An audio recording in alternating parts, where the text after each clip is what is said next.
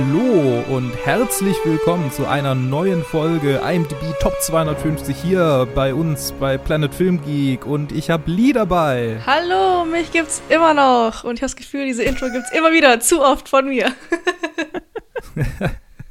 Och, ja, ich meine, den, den, den, den Show gibt's übrigens auch, der hier gerade vor sich hin. Ah, ich meine, same old, same old, ich bin wieder da. Same old, same old. Der hängt hier halt rum. Ne? Ja, ja. Äh, Ich habe Ja. ich hab nirgendwo sonst, wo ich hingehen kann, also. Ja, genau, deshalb redest du einfach hier. Ja. Okay. Korrekt. Schön, aber schön zu dritt hier wieder aufnehmen zu können. Das ist, äh, ach, toll. Ich freue Ich mich. glaube, für unsere alten Zuschau äh, Zuhörer, die Game of Thrones gehört haben, kennen das Trio. Sonst für Mhm, den Rest, die ja. neu sind, äh, ist das was Neues. Haha, Äh, What? es ist spät. wer ist das? Okay. Ja, wir, wir reden auch über einen, einen persönlichen Favorite, äh, das Schweigen der Definitiv. Lämmer. Silence of the Lambs, äh, ähm, äh, 1991 von Jonathan Demme mit Jodie Foster, Anthony Hopkins, Lawrence A. Bonney und anderen Menschen, vielen anderen Menschen. Äh, Ich und äh, wir- habe bei den Schauspielern, um da gleich mal fett reinzugrätschen und über was anderes reden, zu reden als den Film, was ja das ist, was wir hier tun. Ja. Ähm, ich habe festgestellt, der, der ihren Vorgesetzten spielt, ähm, ist derselbe Typ, der in den Marvel-Netflix-Serien Stick spielt. Das Keine war so Ahnung. ein bisschen so mindblown, wo ich das heute äh, festgestellt habe. Aber ähm, vielleicht bin weiß ich da auch nicht, alleine. welchen du meinst, aber okay. Nein, ihr Vorgesetzter, der sie da, der sie da äh, auf den Fall Crawford ansetzt. heißt er doch. Crawford, genau. Crawford. Wen spielt er? In, in, in Daredevil, Stick, Oh, der ja, Typ, der ihn trainiert, der Ach, ja. alte, grizzled Typ, Ja, ja, ja, ja. Tatsächlich. hätte ich Holy nicht shit. wiedererkannt. Holy shit. Ne? Okay, ja. Ja, ja, genau, der aus Daredevil, der, Ja. der, der alte, der alte Wichser. Genau, ja, mhm, der. Ja. Stick, genau, ja. Okay, cool. ähm, Continue, please. danke für diese Trivia, Joe. Mag jemand kurz was zum Plot erzählen? So, oder soll ich? Wie machen wir es? Ach, du, du machst es so schön, mach doch ruhig. Okay, ja gut. Also es geht um äh, einen Serienkiller namens, äh, de dem man den Namen, äh, der- äh, Gott, was ist denn los mit mir? Buffalo Bill gibt. äh, der ähm, aufgespürt werden soll von einem FBI-Ermittler-Team, dem auch die junge Trainee äh, äh, Clarice Starling angehört, die von Jodie Foster gespielt wird und die wird von ihrem von ihrem Vorgesetzten, äh, ist es irgendwie so ein Psychologieprofessor, glaube ich, zu äh, wird von ihr Psychologieprofessor zu äh, einem ehemaligen Serienkiller, zu einem anderen Serienkiller, der aber auch behavioraler Psychologe ist, äh, geschickt, nämlich Dr. Hannibal Lecter, Mhm. der bekannte, die bekannte Figur, die man mittlerweile eigentlich kennen sollte aus vielen anderen Filmen. Und äh, der wird gespielt von Anthony Hopkins. Und ja, es geht eigentlich zur Hälfte darum, wie die Beziehung zwischen ihr und Hannibal Lecter sich entwickelt und zur anderen Hälfte darum, wie sie diesen Serienkiller aufspüren und Yes. auch so ein bisschen aus dessen äh, Modus operandi wird, wird erzählt und ja, es ist generell ein gutes Porträt von Serienkillern. Mhm. Ja. Lee, du hattest den Film schon mal gesehen, glaube ich. Ja, es gehört sogar zu meinen Favorites of all time. Ja, also was soll ich da sagen? Klasse Film, es ist mein Lieblingsfilm, also einer meiner Lieblingsfilme. Ich liebe einfach die Beziehung ähm, zwischen Clarice Starling und Hannibal Lecter. Auch einfach allein, wie er ihren Namen sagt, ist Mhm. einfach nur, man kriegt die Chills und einfach, wie sie miteinander reden, ist einfach. Also ich meine, man kann nur die zwei im Film angucken, wie sie miteinander reden und es wäre Film genug für mich. Mhm. So Hannibal Ja. Lecter ist einfach der Hammer. Es ist ja auch äh, interessant, die, ähm, die, die beiden haben sich auch während, während der ganzen Zeit am Set, also vor allem sie hat so ihn gemieden, weil sie Schiss vor ihm hatte, weil er sich so sehr in diese Rolle reinge, reingefuchst hat. Ja, das kann ich mir vorstellen. Also er hat, er hat sich so hart in diese Rolle rein, rein äh, versetzt. Äh, das war halt wohl irgendwie so seiner Ansicht nach so das, das, der, der letzte Versuch, noch ein A-Lister in Hollywood zu werden und ist halt einfach nochmal irgendwie zu versuchen, einen Oscar zu gewinnen. Ich meine, erfolgreich. Erfolgreich, ja. Ja. Ist ja auch irgendwie einer der Oscars für, also ein Best Supporting Actor mit, mit der wenigsten Screentime. Also es ist nicht die wenigste Screentime, Ich glaube, das war Judy Dench in Shakespeare in Love. Jesus. Wenn ich, wenn ich mich nicht täusche, korrigiert mich, wenn ich falsch liege, aber ich glaube, Anthony Hopkins ist irgendwie 16 Minuten in dem Film und hat den Oscar bekommen. Ich glaube, Judy Dench ist in dem, in dem, für den sie gewonnen hat, 8 Minuten oder irgendwie so. Aber es ist so auf jeden Fall einer der Oscars, der für die wenigste Screentime gewonnen wurde. Tatsächlich. Also trotz der wenigsten Screentime, ja. er ist nur 16 Minuten in diesem Film. Ja, er ist echt wenig im Film zu sehen. 16 Das oder fühlt sich- 20 oder so, ja. Fühlt sich nicht so kurz an. Mhm. Verrückt. Das ist der Eindruck, den er hinterlässt. Wofür er den Oscar gekriegt hat. Ja, äh, du hattest ihn auch schon mal gesehen, vermutlich, Joe. Oh, schon einige Mal. Ich kann gar nicht sagen, wie oft. Ähm, wir hatten ihn Okay. ja auch schon mal besprochen für ähm, äh, der, der, der, äh, Back to the Oscars damals, als Mhm. es das quasi noch gab. Und deswegen, ich weiß nicht, äh, es wird sich bestimmt ein bisschen überschneiden, wer, wer, wer das damals gehört hat. Aber ähm, nee, ist mit einer der Filme, wegen denen ich so in meiner Jugend dann so eine, also ich hatte ja so eine Horrorphase und dann wurde das so eine Thriller, Murder, bla, Serienkiller-Phase unter anderem eingeleitet durch diesen Film. Und ich habe ihn jetzt, also ich habe ihn schon so oft gesehen und habe ihn heute auch nochmal gesehen und habe mir davor so gedacht, ja, eigentlich muss ich ihn nicht, eigentlich nicht nochmal anschauen. Ich kann eigentlich auch so über den quatschen. Aber ich habe tatsächlich, ähm, lustigerweise, also man entdeckt irgendwie immer neue Sachen. Also es gab Szenen, die ich heute gesehen habe, an die habe ich mich nicht mehr erinnert oder zumindest in Teilen nicht mehr erinnert. Aber er ist halt äh, grandios gemacht.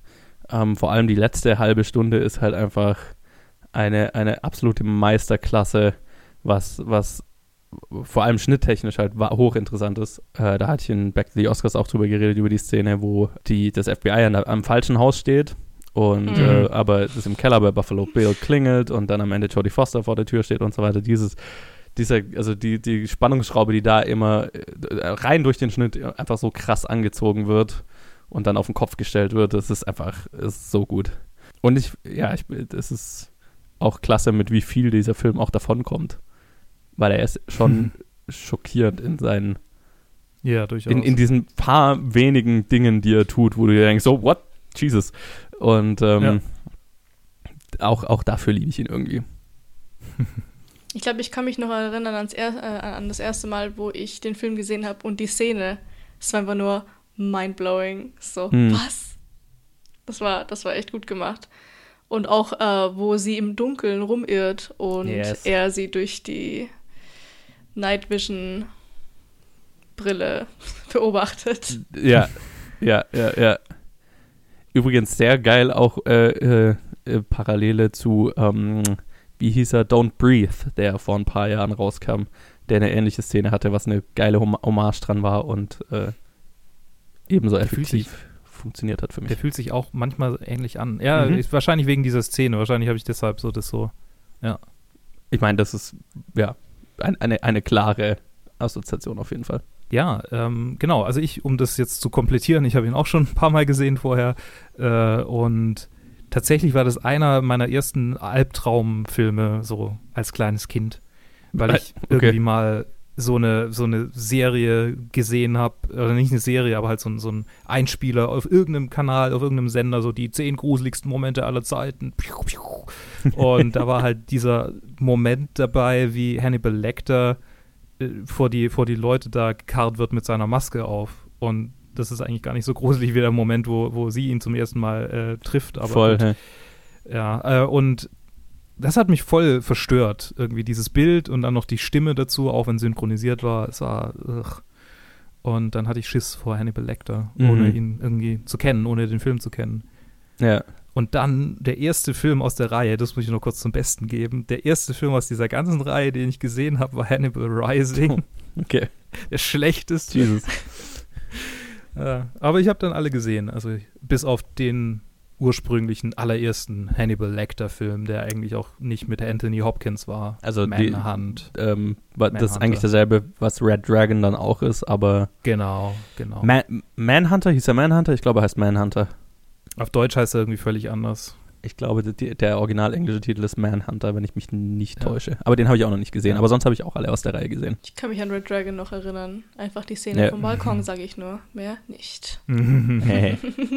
ja, ich weiß, ich erinnere mich, dass ich Red Dragon auch sehr gut fand, aber den habe ich echt nicht mehr gesehen, seit ich Teenager war. Während Schweigen Dilemma habe ich halt, also ich habe keinen von denen nochmal gesehen seitdem, außer Schweigen Dilemma, den habe den hab ich halt Ich weiß Oft doch, halt. wir haben doch irgendwann mal drüber geredet, wie edgy und cool das ist, jemanden sein Hirn essen zu lassen. Yes. Und ich weiß nicht, wie, ach Gott, das ist schon ewig her, aber es ist mir jetzt gerade so in Erinnerung äh, gekommen. Ja, ich kann sein, dass mich, das aus der Zeit war. ich frage mich, wann wir, wann wir darüber geredet haben. Aber ja, also ja.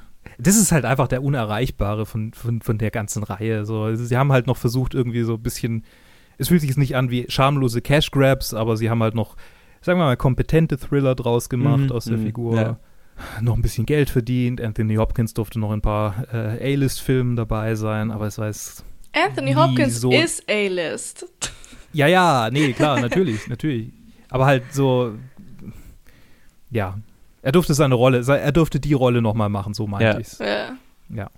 Klar. Ich müsste mir Nee, Red nee, Dragon hatte- eigentlich nochmal anschauen, weil ich, ich, keine Ahnung, ich habe so ein bisschen Bammel davor, weil er ja von Brad Ratner ist. Er ist ganz Und- lustig. Oh, Ich, ich, ja. ich war als, als Teenager war es halt voll so, wow, der ist, sein eigenes Hirn, ja, geil, äh, spooky Shit und so. Aber da fand ich halt auch alles gut, ähm, was in diese Richtung ging. Deswegen, ähm, ja, irgendwann schaue ich mir den Brad bestimmt nochmal an.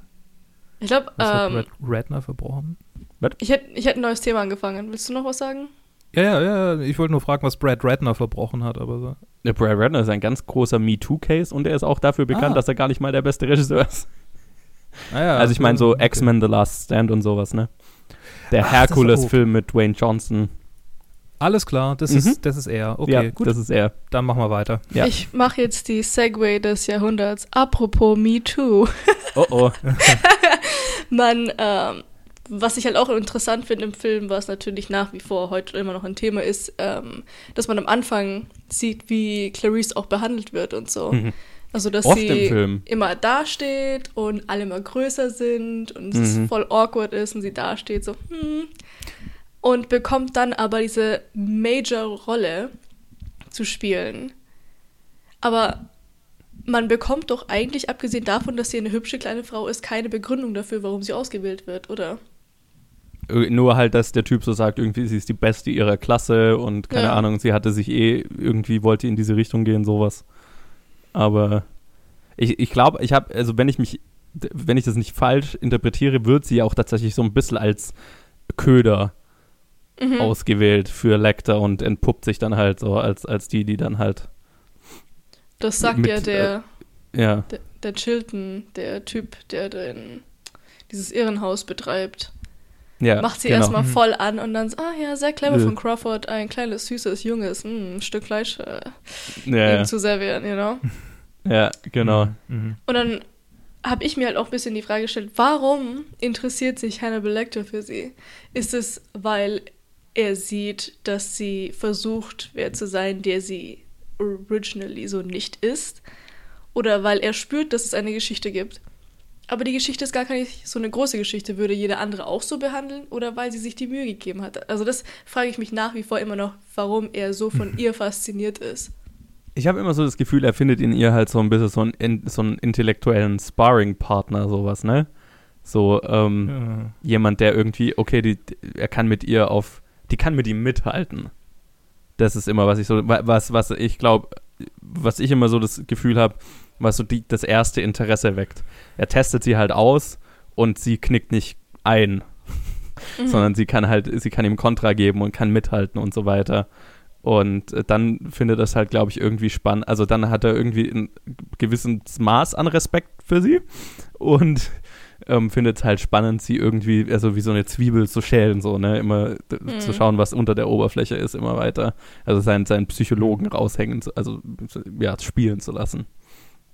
ja, das ist ja auch das Es ist auch, es ist auch so ein, so ein Moment, in dem ich glaube, dass er, dass er jemanden findet, an der er viel ähm, rausfinden kann und viel sich halt quasi äh, verausgaben kann in seiner perfiden Art und Weise, die aber halt auch immer wieder freiwillig zu ihm kommt, weil sie ja eigentlich was von ihm will. Mhm. Und also so die anderen, so mit den, mit den Wachen oder so, könnte er das ja nicht machen. Die gehen einfach weg, weil es ist denen scheißegal. ja, genau. Aber da kommt jetzt jemand und die öffnet sich ihm quasi, weil sie was von ihm wissen will und dann äh, guckt er halt, was er so alles bei ihr rausbohren kann und dann rutscht er so in diese rein. So habe ich das. Ja. einer Aber du meiner Lieblingssätze nach wie vor. Quid pro quo. Ja. Dr. Lecter. Quid pro quo. Ja. Aber ich finde auch geil, also, weil du gesagt hast, respektiert sie vielleicht. Ich glaube, dass er sie respektiert, weil sonst hätte er nicht den Meets, Mads, wie hieß der andere, der sie äh, auf sie ähm, ähm, onaniert hat. ja. Der, der er, er, bringt ja. ihn ja irgendwie, äh, er ja, bringt ihn ja um, quasi. Er, er, er, er rächt sie ja quasi so, also, ne? Genau, aber er schreit doch instant, weil ich meine, er steht ja auch vor, für den Anstand und das Animalistische und in dem Moment ist halt der Anstand im Vordergrund und also ich wollte nicht, dass das passiert und so weiter und ähm, rächt sich für sie, was wieder, Total. ich glaube, vielleicht, vielleicht sieht er sie als ihr kleines Pet, was er jetzt mal, wo er mal was für sie tut und dann halt danach so quasi seinen Spaß damit hat und sie mhm. manipuliert oder Sachen rausfindet oder so. Ich glaube das auf jeden Fall, aber auch, also, ähm, Jetzt habe ich vergessen, was ich sagen wollte. Es ist ja so eine typische Psychopathenmasche auch einfach. Ja. ja. Ich glaube, er ist Leute, so fasziniert von ihr einfach, ne? Der, der hat sich so ja. auf, auf sie fixiert dann einfach. Ja, und, und ja, und es ist, da ist eben so, so ein gewisses Maß an Respekt dabei, weil ich glaube, er sagt ja dann auch am Ende so am Telefon, ja, er, er, wird, er hat kein Interesse, sie umzubringen, ob, obwohl er irgendwie alles umbringt, was irgendwie in seinem Umfeld ist, so, ne, oder, ähm, aber das wäre, das wäre unhöflich, wie er es formulieren würde. Aber der, der, ich glaube, da schwingt so ein gewisses Maß an Respekt mit und Faszination. Ne? Also er sagt ja irgendwie, die Welt ist mhm. spannender mit, mit ihr, in ihr, in der Welt. Ja. Was ich auch geil finde, ich glaube, man sieht in der Szene eventuell wahre Emotionen, Reaktionen mhm. von ihm, wo dann alles laut wird. Ähm, das ist sicher geil. Und was ich auch total toll finde, ist diese ganzen Anagrams, die er macht, dass er nie direkt mhm. antwortet, aber sie es kapiert. Mhm. Ja. Ja, also das ist halt so das, das, das, das Coole, was so ein bisschen procedural noch da mitschwingt, ne? Dass man so ein, dass man Puzzle lösen muss die ganze Zeit. Dann der Kopf, das war geil. allgemein, also ja, allgemein, das ist, das ist auch so was, was mich also als Teenager total was voll hängen geblieben ist. So die, die, die paar echt heftigen Szenen, die der Film hat. So, also ganz krass hängen geblieben ist halt, wo, wo Lecter dann ausbricht aus ähm, seiner Verwahrzelle da, den Typ da mhm. wie so ein, so ein Engel aufhängt und ähm, Nee, nicht wie ein Engel, wie, ein, wie, ein, äh, wie eine Motte wieder. Right, genau. Glaube ich, ähm, also zumindest so. Er, er, verpasst den Flügel auf irgendeine Art. Oh ja. ähm, ja, mit, mit dem Gesicht vom einen abhaut und so. Ähm, die ganze Sequenz ist auch so einfach so, so eine Meisterklasse in, in Spannungsaufbau und ja, so falsche Fährten legen und so weiter. Also ja, das, das sind so Bilder, die, an die erinnere ich mich und da freue ich mich jedes Mal, wenn die Szene kommt, weil ich mir so denke, oh shit, mhm. jetzt geht's wieder los. Äh, okay. Ich weiß, was kommt, aber ich bin mega gespannt, einfach wieder so ein paar Details einfach wieder zu sehen, die, ich, die, die mir sonst nicht aufgefallen sind. Das ist mal cool. Ja, und generell ist es so, der, der, passt wunderbar in diese Reihe von 90er Jahre Thrillern und auch so, es geht auch so ein bisschen in die 2000er rein, die, die so eine, die, die einfach sich so, so, so, so über der Welt anfühlen. So, ich, ich weiß nicht, wie ich das beschreiben soll, aber das sind so Thriller, die halt natürlich Buchverfilmungen meistens sind, die so eine Welt aufbauen, die sich alternativ anfühlt. Keine Ahnung, was ich, was ich gerade sagen will. Ich wollte ihn jetzt sehr, äh, sehr äh, ausschweifen mit irgendwie Dan Brown oder meinen Gefühlen, die ich bei Dan Brown Thrillern hatte, vergleichen, mhm. die auch so ich weiß nicht warum, aber vielleicht liegt es daran, dass ich die in einer ähnlichen Zeit gesehen habe. Keine Ahnung. Ich weiß nicht worauf. Ich habe ein ähnliches Gefühl bei dem Film, äh, wie ich bei Dan Brown. Kann ich schon verstehen, hatte. weil ich hatte, also ich hatte auch eben, ich bin, hat, war, war damals auch mega der Fan von diesen Dan Brown Thrillern. Und die haben schon, ja, die haben schon ein ähnliches Feeling. Also jetzt gerade, sowohl Da Vinci Code als auch Sakrileg äh, nee, Sakrileg, mhm. äh, die deutschen Titel und die englischen Illuminati. Keine Ahnung, die habe ich aber auch seit, seit damals nicht mehr gesehen. Aber die haben auch eben dieses Puzzle-Lös, äh, dieses Puzzle-Ding äh, ja, ja. und halt auch immer so, so kleine extrem brutale Gewaltfetzen irgendwo immer mal mit drin, die, die also mir zumindest so in Erinnerung geblieben sind. Ähm, ich hm. finde ich find den Vergleich nicht abwegig. Also ich weiß ja nicht, ob ihr euch das bewusst ist oder nicht oder schon, äh, aber dieser Fall mit Buffalo Bill ist ja von einem echten Fall abhängig. Edward hm. Gain heißt er, glaube ich. Er hat Frauen getötet ja, und dann versucht, einen äh, Anzug draus zu machen. Ja. Übrigens auch derselbe Typ, auf dem Psycho basiert. Genau. Ja. Um, ja und Texas Chainsaw Massacre. Right. Mhm. Tatsächlich hat Ed Gein nur zwei Menschen getötet und die meisten seiner Leichenteile hat er ausgegraben. Also der war vor allem Leichenfledderer. Mhm. Angeblich. Angeblich, ja. Ja. Er wollte seine Mutter sein. Und äh, äh, ein anderer Aspekt, der auch als, als äh, Inspiration gedient hat, war ja dieses Zusammenarbeiten mit Serienkillern, was ja häufiger gemacht wurde. Einerseits mit äh, Ted Bundy und mit, Mhm. äh, mit wem haben sie noch gemacht? Mit diesem Großen, der dann in Criminal Minds vorkommt. Äh, wie ist er noch? Der Schnurrbart-Typ, der College Charles Girls entführt hat. Nein. Nee, nee, nee, anderer. Ja, ich äh, weiß nicht mehr, wie er Ich weiß, wen du meinst, aber ich habe keinen Namen im Kopf. Dieser Riesentyp, der auch so ein Mama-Problem hatte. Ja, ja. Und der kleiner Nachtrag von mir, der Mann heißt Edmund Camper. Der dann, ja, egal, auf jeden Fall. Also es ist, noch häufiger passiert, dass das FBI mit äh, Serienkillern zusammengearbeitet hat, äh, um zu profilen. Und jetzt ist ein schönes Segway dafür, dass das FBI ja komplett mitgearbeitet hat an dieser Produktion und es als potenzielles Training oder, oder äh, Re Rec Recruitment-Tool gesehen hat, um mehr Frauen anzuwerben Mhm. Krass.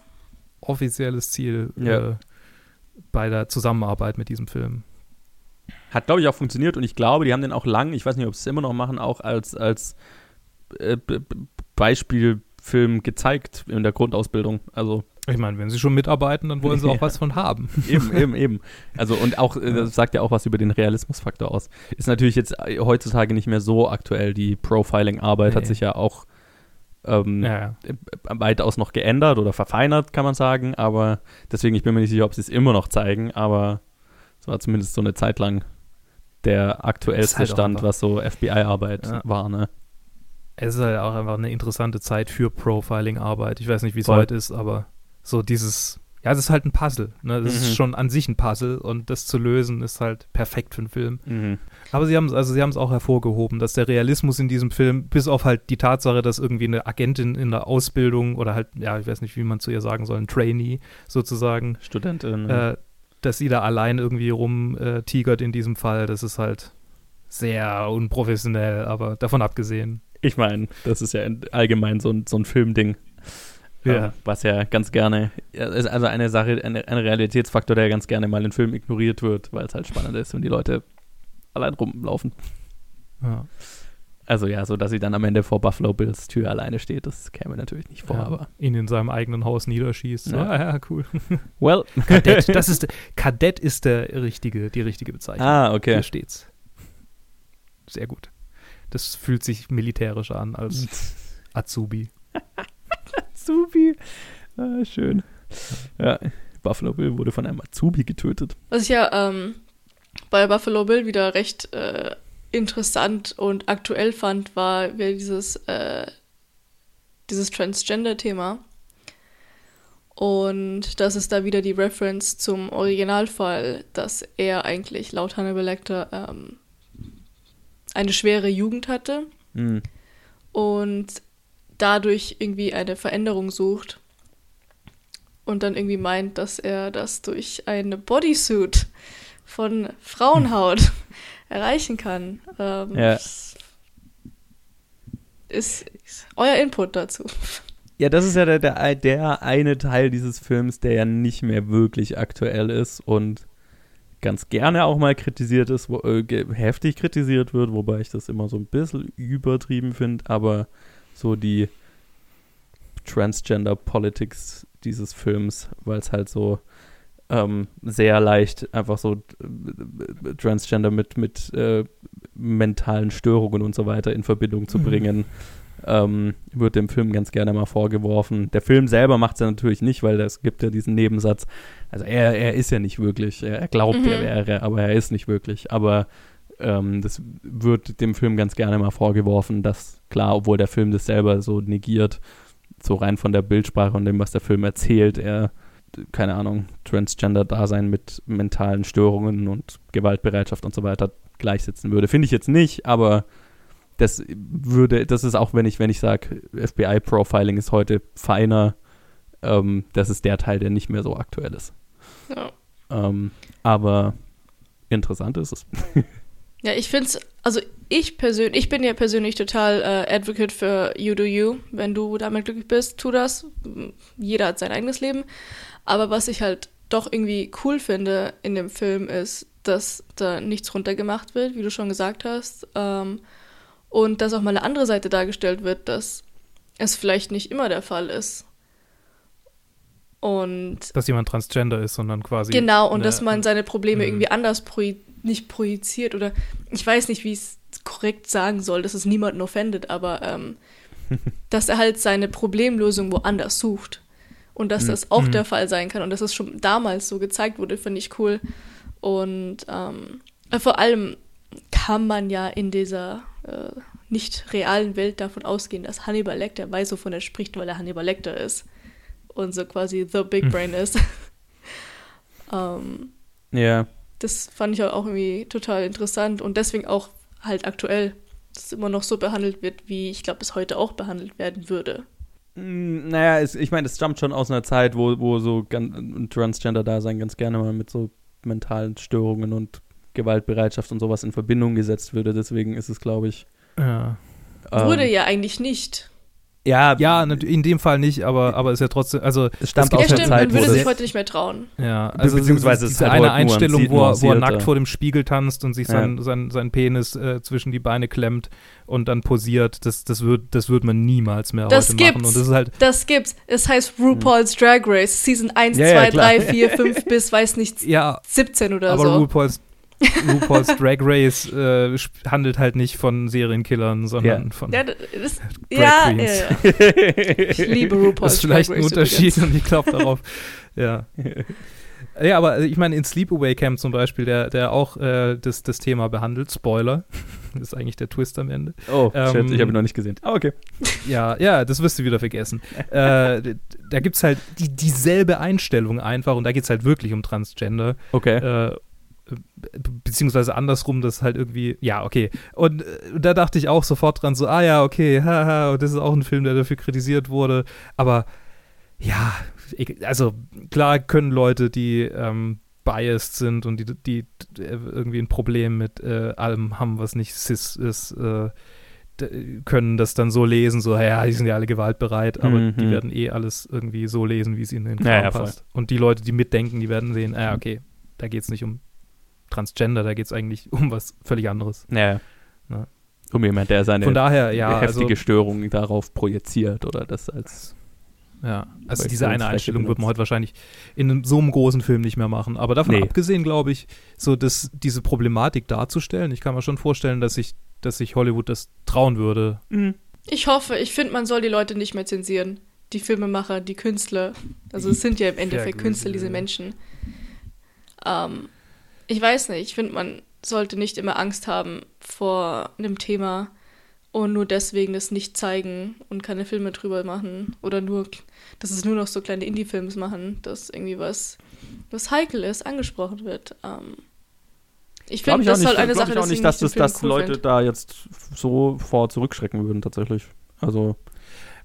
Ich, ich glaub, hoffe dass Leute, Ich glaube, dass Leute vor, vor ähm, Dingen zurückschrecken würden, jetzt im Big Budget Hollywood oder generell in Big Budget Filmen, die ja. zu sehr Anstoß nehmen könnten. Ja. Einfach weil die darauf äh, bedacht sind, so viel Profit wie möglich mit ihren Filmen zu generieren und alles ja. gefocus grouped und äh, ge, ge, ge, was auch immer sourced ist. Ja. Und ne, also klar, in denen wirst du sowas nicht sehen, aber ich würde jetzt nicht behaupten, dass das Filme sind, die ich dafür angucke dass sie meinen Horizont erweitern, sondern einfach nur, dass sie mich dumm unterhalten. Ja. Ne? ähm, ich ich glaube schon, dass es noch eine Filmindustrie gibt, die sich nicht zu sehr zensiert fühlt, aber die war halt schon immer underground. Ich finde, ich, ich meine halt einfach, weil äh, zurzeit einfach diese Cancel-Gesellschaft äh, zurzeit im Trend ist. Äh, du hast das gemacht, okay, tschüss, raus. Ähm, hm. Mhm. Und deswegen, äh, ich meine, das ist einfach ein Grund, warum ich diesen Film einfach feiere, weil einfach der so unapologetically macht, was er will. Mhm. Und anspricht, mhm. was er will, aber immer noch in einem respektvollen Maße, meiner Meinung nach. Es wird mhm. mhm. nichts diskriminiert, fertig gemacht, außer halt, dass man sieht, wie Clarice behandelt wird. Aber am mhm. Ende ja. Siegt das kleine Lämpchen, you know. ich meine, das, das Lämpchen ist eigentlich die, die unten in dem Well steckt. Achso, ja, genau, das Ja, war noch sagen. ja. Habt ihr eigentlich gemerkt, diese ganzen Tier-References, was wer ist und so weiter? Also im ganzen Film gibt es immer wieder Tier-References. Also Clarice Starling, ich glaube, ich weiß nicht, eins von den zwei Namen ist auf jeden Fall ein Vogelname. Mhm. Und am Starling Anfang, nach äh, ja. wenn sie irgendwie ihr erstes Gespräch haben, sagt er ja Fly away, also Mhm. flieg weg. Und es ist auch so eine Reference an ein Tier. Dann die, die Todesmotte oder wie auch immer die heißt. Diese Motte, die im Mund gefunden wird. Ja. Und dass Clarice die Gefangene ähm, halt als das Lämpchen sieht, was sie befreien muss, was sie damals nicht befreien konnte. Und Hannibal Lecter repräsentiert ja auch irgendwie etwas Animalistisches an seinem Verhalten. Mhm. Das sieht man ja, er ist der Gentleman und dann ist da das Gesicht von jemand anders, you know? ja, ja, ja. Ja, das ist mir auch so ein bisschen aufgefallen. Und das ist auch das Coole, wie du schon gesagt hast. Jedes Mal, wenn man so einen Film sieht, sieht man irgendwas Neues. Ja, voll. Ja, und Buffalo Mhm. Bill ist halt die Motte, die, der seine Transformation durchmachen will. Ja, die Motte Ja, und ja. das Raubtier irgendwie zugleich. Mhm. Oder die Mhm. Todesmotte, Na, Mot weil er. Motten sind ja auch Raubtiere irgendwie. Nee, ich. Ja, ja. sure, sure. Ich hatte schon mal Lebensmittelmotten, ich weiß, wovon ich Ja, spreche. ja, ja, ja. Voll. Aber ja, ja, stimmt. Das ist mir noch nicht aufgefallen, ne? Hm. Das, äh, Aber vielleicht ist ja Buffalo Bill ja, also spezifisch äh, diese Motte mit dem Totenkopf, weil er Mhm. über den Tod sein Opfer bestimmt. Klar, ja. Also die Veränderung und der Tod, die Kontrolle über den Tod, meine ich Symbolism. damit. Ist euch eigentlich aufgefallen in der Szene, wo man das erste Mal sieht, it puts the lotion in the basket, in der Szene, dass er fast weint, weil sie sagt, I wanna see my mommy. Mhm. Ja, ja, klar. Der, ich finde, er, er, ist, er ist eher einer der bestgespielten Charaktere, einfach weil er so vielschichtig ist. Auch eben gerade da, dass, dass er ja irgendwie auf eine gewisse Art und Weise schon Mitleid Aber da mit lacht er sie Opfern aus hat. danach. Coping. Ja, er ist, er ist halt, also ich finde, ja, es ist, es ist, er ist ein ganz spannender Charakter. Ähm, und liefert halt viele gute Zitate, die man immer wieder benutzen kann. Wie zum Beispiel, it puts the lotion in the Mhm. basket. Or else it gets the hose again. äh, love it. Aber ja, ich, er, ist, er ist ein sehr faszinierender Charakter. Also wir haben vorhin, bevor die, vor der Aufnahme, Luke und ich haben auch schon über, über seine Mhm. Stimme geredet, die einfach Das so überrascht mich jedes Mal. eindringlich ist. vor allem die, die Szene, in der er sich den Lippengloss aufträgt, ich weiß, weiß nicht, was man dazu sagt. Und would you, would you fuck me? I'd fuck me. Ja, so Diese gut. Stimmlage. Ja. Ja, ja, es ist eine Läuft krasse Stimmlage. Runter. Bin mir auch ziemlich sicher, dass er die halt, das ist eine künstlich erzeugte Stimme, also das ist, glaube ich, Mhm. nicht seine, die normale Stimmlage des Schauspielers. ich meine mich zu erinnern, dass ich mal irgendwelche Aufnahmen gesehen habe, wo er normal redet. Er schakirert seine Stimme. Versteht ihr, was ich meine? so, so wie What? Shakira singt. Ich nenne es immer Knödeln, so zu singen. Und er knödelt seine Stimme. Okay. Jeder, der mal Shakira gehört hat, weiß dann, was ich meine. Also jeder. Ja, ich weiß, was du meinst. Sure. Äh, ja. Ja, Ich habe keine Antwort darauf. okay. macht er wohl. Ja, aber ich weiß nicht, was ich einfach. Ich kann ja sehr vieles nachvollziehen. Aber wie man zu der Logik kommt, einen Bodysuit aus toter Hand, äh, Haut zu machen, wie das deine Verwandlung irgendwie ähm, repräsentieren, darstellen, durchziehen kann. Also das macht für mich absolut keinen Sinn. Ich meine, es würde Sinn machen, wenn er ähm, Genitalverstümmelung oder sowas machen würde. Oder sich irgendwie Brüste operieren lassen würde, irgendwie sonst was. Aber, aber dieser Bodysuit macht keinen Sinn. Jeder weiß, was mit Haut passiert über Zeit. Also Leder. Jeder hat schon mal eine Ledercouch gesehen, oder? Das war auch mal eine Kuh. Okay. Und auch, also, das macht halt, Ist das er- kann ich er- irgendwie nicht verstehen. er- Ich meine, es ist auch in der Realität passiert, deswegen kritisiere ich nicht einen Film oder Ja. so, sondern ich verstehe die Logik Ich meine, es ist ja fast so, als wäre eine mentale Störung nicht auf, auf Ja, Logik. das stimmt, aber Naja, trotzdem. Also ich würde es ja verstehen, wenn er sich seine Genitalien abschneiden würde. Naja, aber die zugrunde liegende Logik ist ja nicht, dass er sich selbst verändern will, sondern dass er nur neidisch ist auf das, was andere haben und sich das versucht anzueignen, Mhm. indem er ihnen was wegnimmt. Er will eigentlich Ja. nicht wirklich sich selber ähm, verändern, er will nur, er will nur äh, anderes sich zu eigen machen.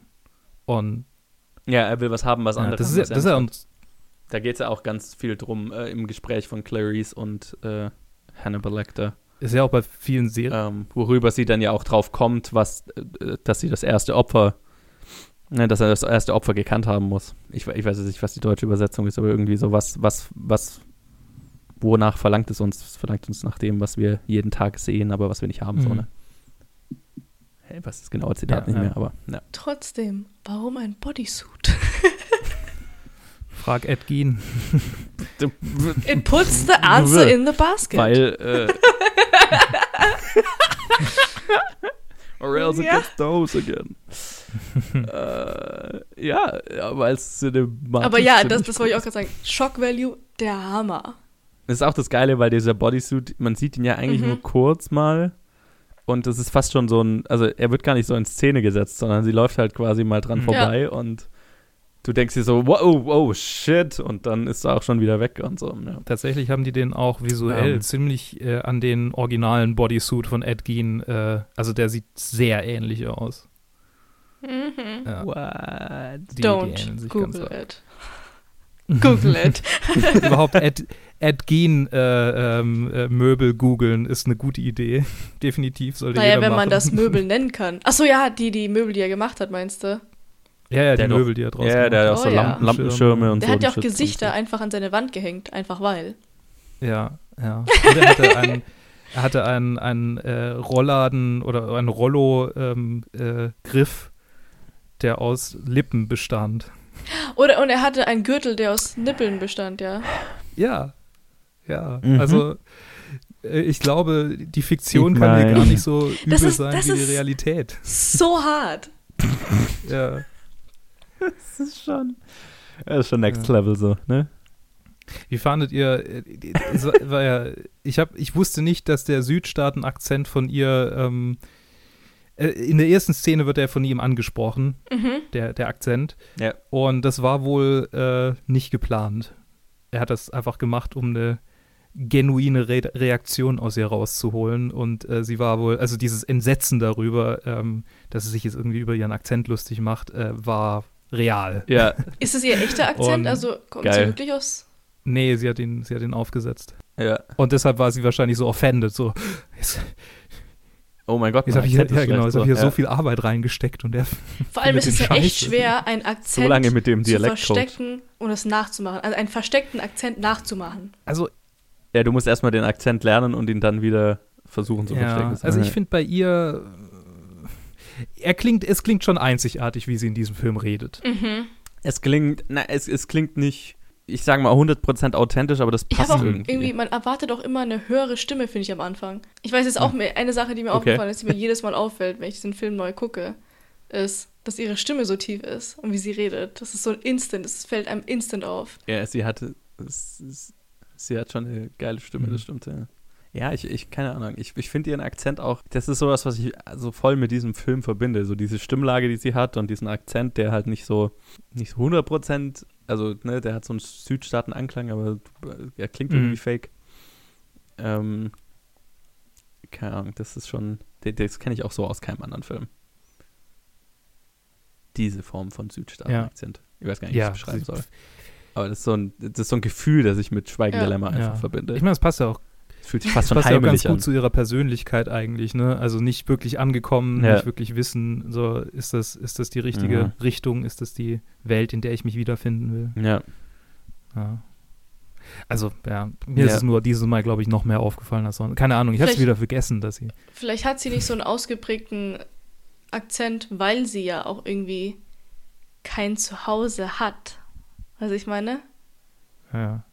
Ja und weil sie versucht, ihn so zu verstecken, ne? weil sie halt einfach sich quasi ich- dem neuen, also ihr altes Zuhause war, verschweigen will. ich fand es halt schon so ein bisschen undefiniert. Und deshalb auch dieses, ein, vielleicht eine Reference an ihre Vergangenheit, ist mir gerade eben so aus dem Nichts gekommen, irgendwie so. Mhm. Weil sie erst da war Mhm. mit ihrem Dad und ist ihr Dad gestorben und dann war sie Mhm. bei ihrem Onkel und danach, also es war ja wieder ein anderer Ort, wo sie war und danach ist sie nochmal weggelaufen. Mhm. Mhm. Jetzt ist Ja. sie nochmal ganz woanders. Heimatlos. Ja. Ja, Ja, also es passt eigentlich gut zu ihrem Charakter. also wirklich, Mhm. ja. total. Ich kenne das nur so ein bisschen von mir, weil ich habe das total schnell, dass ich äh, Akzente von meiner Umgebung sofort mhm. unbewusst aufnehme, übernehme. Deswegen, mhm. vielleicht kann das auch sowas sein. Keine Ahnung. Maybe. Ja, möglich. Ja. Ich meine, all, allgemein so diese, diese Verlorenheit von ihr in der, in der Welt, in der sie sich bewegt, das, das ist schon. Ich meine, fast schon mit dem Holzhammer mhm. teilweise inszeniert, ne? Wie dieser Shot, wo sie da, wenn sie diese eine Leiche finden und dann steht sie in dem Raum, umringt von lauter männlichen Polizisten und sie ist, also, ne, ja, das ist auch halt vom Casting halt einfach geil, weil die sind halt alle viel größer ja. als sie und alle in Blau und ich glaube, sie trägt grün und ähm, ne, du bist so leicht mit der Kamera mhm. einfach von oben.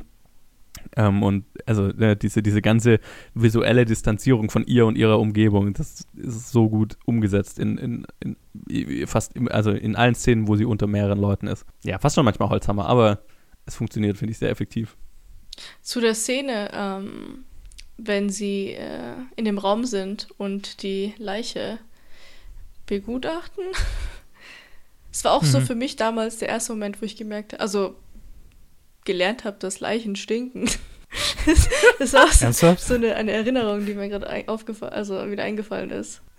Weil die, die, okay. die, tragen ja diese, diese Creme auf und danach machen sie die mhm. Tüte auf und ja. dann gehen sie erstmal so einen Schritt ja. zurück. Das ist auch so eine Sache so. Das ist so eine Sache, über die man nicht nachdenkt als jüngerer mhm. Mensch.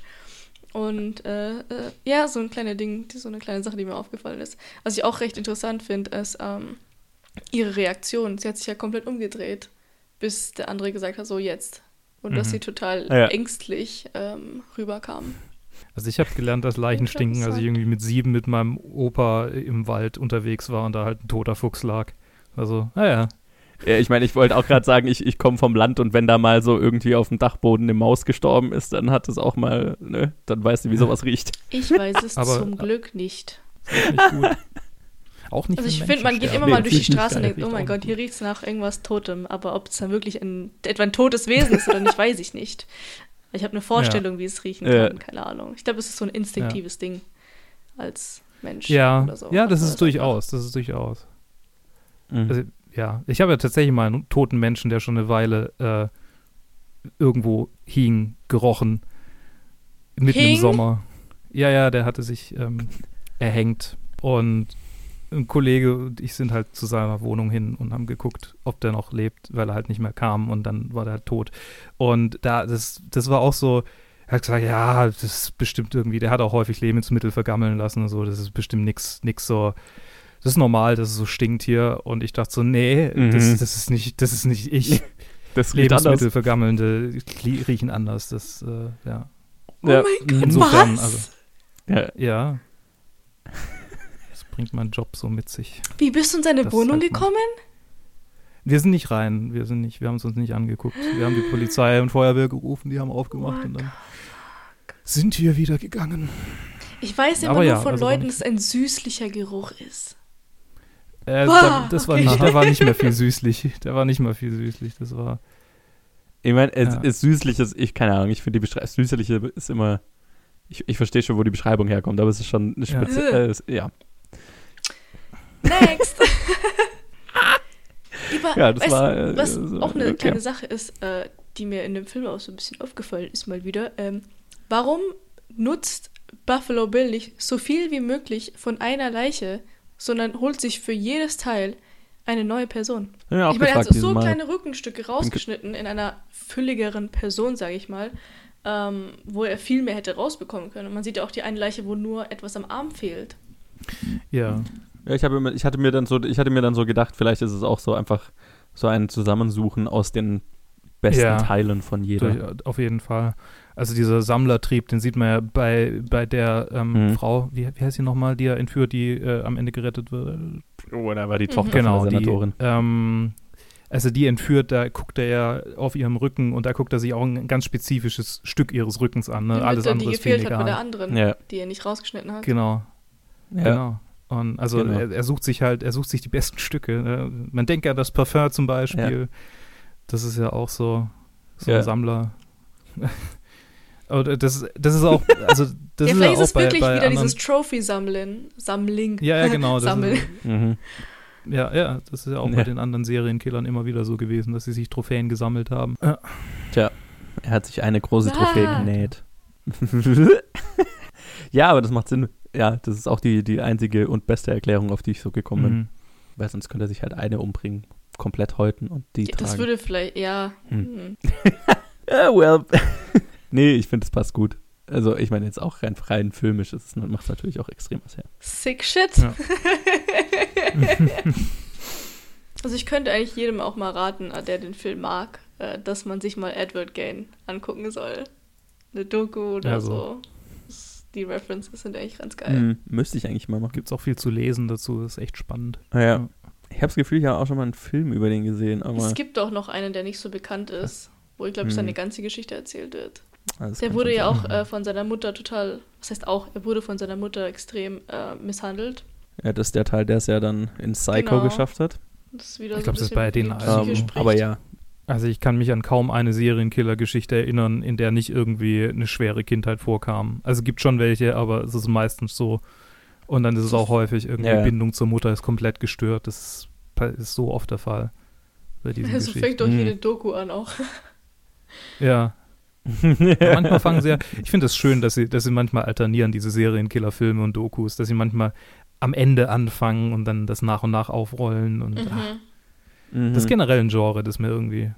Das ist, das ist auch so ein Puzzle-Ding. Du siehst so nach und nach, wie sich so diese, das, was am Ende bei rauskommt, so nach und nach zusammen aufbaut. Ja, ja, ja. Wenn sie gut gemacht sind, durchaus, durchaus spannend. Durchaus spannend. Und durchaus spannend wird auch unsere, unser Rating sein. Ich hab's ja gerade gedacht. das wäre jetzt die Überleitung. Ähm, Lee, ich glaube, du hast keine Liste so äh, vermutlich über die Top 250. Das haben wir nämlich mittlerweile angelegt äh, auf Letterboxd. Äh, deshalb, ich will dich jetzt nicht ins kalte Wasser werfen. Äh, wir, wir, haben, wir haben uns eine Liste angelegt, Aber wo, wir die, wo wir die Filme re-ranken und irgendwo für uns einordnen. Ah, okay, cool. Du könntest aber sagen, ob du, ob du den auf äh, welchem Platz ist er jetzt? Wie 25 oder so? Genau, 25. Achso, er ist auf Platz Ob du ihn höher einordnen würdest Höher. oder tiefer. 24. Das kannst du. 24 ist er. Ja, das äh, dachte ich mir. Es ist ein Legendary Film, der für seine Zeit sogar teilweise voraus ist. Und einfach die References an den Mhm. echten Fall ist es für mich so alles so, mm -mm, die Schmankerl, die ich mag, you know. So, dieses Rätsellösung, ein krasser Fall, Horroraspekt, dieser psychologische Aspekt. Und einfach ähm, ja. auch wieder so, oh, mein kleiner Feminist kommt raus, ne? Dass es eine Frau ist, die das, das, die das löst und die im Mittelpunkt steht. Und Hannibal Lecter ist einfach der Voll. absolute Hammer. Ähm, deswegen, Ja. ich finde, dieser Film ist einfach genial und ist auch ein Teil so meiner Jugend, meiner Filmliebe, Findung, sage ich mal. Mhm. Und deswegen ist der Film für mich halt persönlich irgendwie auch wichtig und cool. Und deswegen Mhm. genieße ich den so. Nostalgie auch teilweise. Aber es ist ein spitze Film. Ja, klar. Das, ähm, Luke, wo hast du den denn eingeordnet? Nummer 8. Hinter sieben Ach, was. Samurai und vor Goodfellas. Und ähm, es ist ein Vor großartiger Film. okay. Er äh, ist der beste der 90er Jahre Thriller-Welle, die wir hier bisher angeguckt haben, von denen wir nicht viele angeguckt haben. Nur sieben bisher. Aber ähm, Ja. er, er ist meiner Ansicht nach auch sieben um Weiten voraus. Äh, zumindest, also in dieser, ne, es sind ja wahnsinnig viele gute Filme, die wir hier gerade angucken, deshalb ist halt ja, ja, schwierig. kommt drauf an, was du jetzt, glaube ich, vergleichen Ja. willst Ja. bei den beiden, aber ja. Ja, ich glaube, die kann man schon vergleichen. Am ehesten, aber von, von denen, die wir bisher in der Liste haben, würde ich ihn damit tatsächlich am ehesten vergleichen.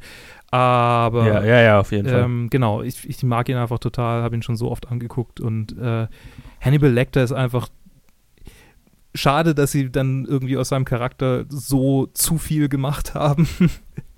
äh, aber es äh, hätte mir auch gereicht, wenn ich nur dieses, diesen kleinen Ausschnitt aus seinem Leben gesehen hätte. Ich glaube, das wäre auch, das wäre auch zufriedenstellend gewesen für mich. Also ich kann ja, Ja. auch die Serie empfehlen. Ne? Ja, achso, es Uh, gibt die ja eine gesehen. Serie. Oh mein Der Hammer. Mads Mikkelsen ist Ja. der Hammer. Ach, das war die mit Mads Mikkelsen. Ja, ich weiß nicht, ob ich mir die. Yes, yes, yes. Okay. Und halt Clarice Starling, ne? Also nicht umsonst ist sie in dieser einen irgendwie Liste vom American Film, von der American Film Academy äh, als Nummer eins weibliche Heldin irgendwie aller Zeiten gerankt. Also Mhm. einfach, einfach der Struggle ist, ist mit drin. und Ja, ja, voll. und äh, es wird, wird verarbeitet und sie bleibt trotzdem die moralisch absolut beste Person in diesem ganzen Streifen. Das ist ja, ein klasse Film. Durch und durch. Ja, das kann ich äh, bestätigen. Da kann ich auch gar nicht so viel hinzufügen. Ich habe ihn auf Platz 10. Hm. Ähm, direkt vor Seven. Passenderweise. ähm, und noch gerade so hinter One Flew Over the Cuckoo's Nest und Seven Samurai dann eben auf Platz 8 Mhm. und 9. Ähm, ja, auch aus den genannten Gründen. Bei mir schwingt da auch so ein bisschen Nostalgie mit, einfach weil ich den schon sehr früh gesehen habe. Ähm, aber irgendwie, das stimmt halt auch so dieses Gesamtpaket, ne? Das, ich hab, deswegen habe ich gerade überlegt, wenn du irgendwie Seven und, und, und Silence of the Lambs vergleichen wollen würdest.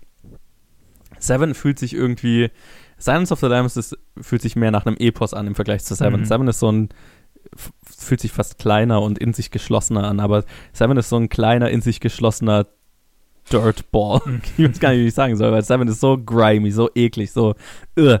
ähm, und so, ja, so und, und Silence of the Lambs ist so ein, so ein ja, viel, viel mehr Story umspannendes Werk, gefühlt zumindest so für meinen Geschmack. Ähm, und da spielt eben auch noch viel mehr mit. Also gerade natürlich ähm, auch, dass sie da immer die einzige Frau in so einer Männerdomäne ist und ähm, dieses psychologische Spiel zwischen ihr und Lecter, das sind halt so, keine Ahnung, das hat so viel in sich. Das ist so, Seven ist so ein, ein ganz geiler Snack und Silence of the Lambs ist halt so ein volles, volles Ich würde sagen, ne? Silence of the Lambs ist sophisticated, was Seven halt überhaupt nicht ist. Mhm. Seven ist, Seven ist, fühlt sich Also ich jugendlicher weiß und nicht, radikaler also ich finde das total interessant. im Ich Vergleich dazu. Das total stimmt, ja. interessant, dass ihr die ganze Zeit über Seven und ähm, Silence of the Lambs redet, weil ich damals irgendwie, keine Ahnung, vor Jahren zu Weihnachten von meinen Geschwistern die zwei Filme zusammen geschenkt bekommen habe. Und deswegen verbinde ich die auch Äh. irgendwie miteinander. Das ist total interessant, dass das von Ja, euch auch ja. so kam. Also bei, Ja, ich verbinde die auch einfach, einfach, weil ich die auch zur selben Ja. Zeit irgendwann gesehen habe. bei mir liegt es jetzt eher daran, das dass auch sie so. halt. Ich meine, sie handeln beide von Serienkillern. Sie sind beide in der Liste Ja. relativ weit oben. Wir haben sie, also sie sind gerade mal vier Plätze voneinander weg. Äh, drei. Ja. Also, ja. Wahrscheinlich lagen sie im Saturn nebeneinander Passend. und die haben sie genauso rausgepackt. In der Serienkiller-Kategorie. Ja, genau. Das gefällt Eigene mir. Kategorie so. Ja, genau. Aha. Lass dir mal das. Ich habe das habe ich zwischendurch ganz kurz Ja. verpeilt, aber ähm, ich, ich pflege meine Liste, ja. Und bei mir ist auch in den Top 10 drin. Aber ich weiß nicht wo. Noch nicht. Tatsächlich. ah. Cool. du pflegst deine Liste? Ja, mache ich, okay. Okay. Ich lasse das mal so stehen. ähm, ja. Ja, genau. Ich glaube, ich hatte jetzt auch nicht mehr. Also, ne, hier, ähm, ja, ich, er ist für mich, ja, das wollte ich eigentlich nur damit mit dem ganzen Sermon sagen. Silence of the Lambs ist so leicht über Seven, aber sie sind ungefähr auf demselben Level für mich. So ist das. Sehr schön. Ja, Damit. The Silence of the Lambs ist das Steak und Seven ist so der Cheeseburger, den du dir holst, Mhm. wenn du betrunken bist nach einem langen Abend. Mhm, mhm, mhm. Hm. Ein Oder der Döner, er der ist Döner, den du dir holst nach einem langen, langen Abend. Bei einem Ja, aber, richtig sure. gruseligen Aber- kleinen Dönerstore. ja, aber, aber denkst, auch ein Döner, bei hm, dem dann vielleicht eine irgendwie so, Lebensmittelvergiftung, aber vielleicht auch nicht. Genau, genau. Also Yes, der Salat das ist schon, schmeckt schon irgendwie nicht mehr so. Irgendwie, das Zeug liegt schon den ganzen Tag da in der. Auslage rum. Ah, Hm. Ja, das ist ein sehr guter und beim ersten Biss kriegst du so ein, ah, oh, irgendwie. Und die Tomate Ist nicht zu scharf, raus, wenn du sie isst. Ja. Splat auf dem Boden. ich glaube, jeder hat ein Bild im Kopf. Mhm. Und ich höre jetzt Und auf. ganz unten, genau, ganz unten ist einfach noch so ein, so ein Pocket an, an, an Chili, an Chili-Gewürz, so in dem man reinbeißt, der dir dann. Und das nasse Brot. Ja. Äh. Mm. Okay, danke, dass ihr da wart. Ja, jetzt haben wir ein Hörbuch draus gemacht. Danke, dass ihr dabei wart. Klar. Und äh, dann sage ich äh, ähm, äh, äh, an, an, eine gute Zeit wünsche ich euch und äh, bleibt so scharfsinnig wie Hannibal Lecter. Okay, okay. Okay.